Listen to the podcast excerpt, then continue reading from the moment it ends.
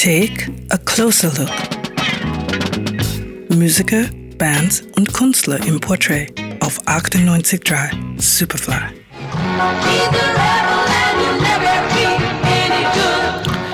He's a Rebel wird 1962 ein Nummer 1 Hit der Band The Crystals.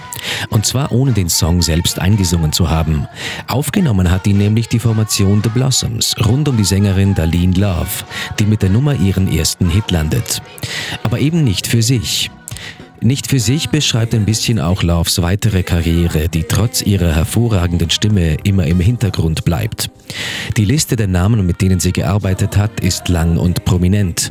Die Beach Boys, Elvis Presley, Cher oder Aretha Franklin.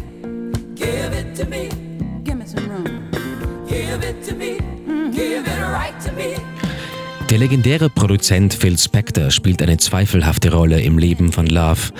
Er nimmt die damals 21-jährige Sängerin aus Los Angeles Anfang der 60er Jahre unter seine Fittiche.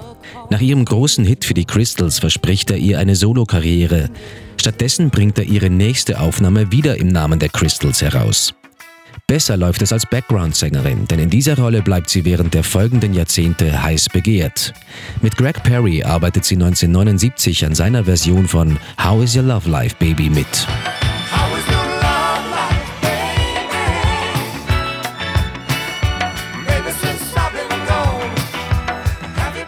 Auch als der Disco aufkommt, bleibt Love dabei. Für Stanley Clark steuert sie einige Backing Vocals bei, zum Beispiel bei The Force of Love.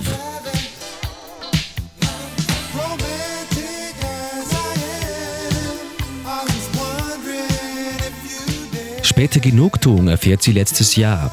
In der mit einem Oscar ausgezeichneten Doku 20 Feet from Stardom wird sie gemeinsam mit anderen Kolleginnen porträtiert. Ob sie es schlimm findet, dass Phil Spector inzwischen wegen Mordes im Gefängnis sitzt, erwähnt sie darin nicht. Man kann es nur vermuten.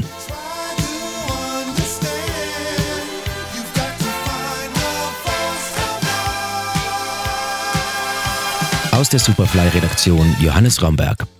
98.3 Superfly.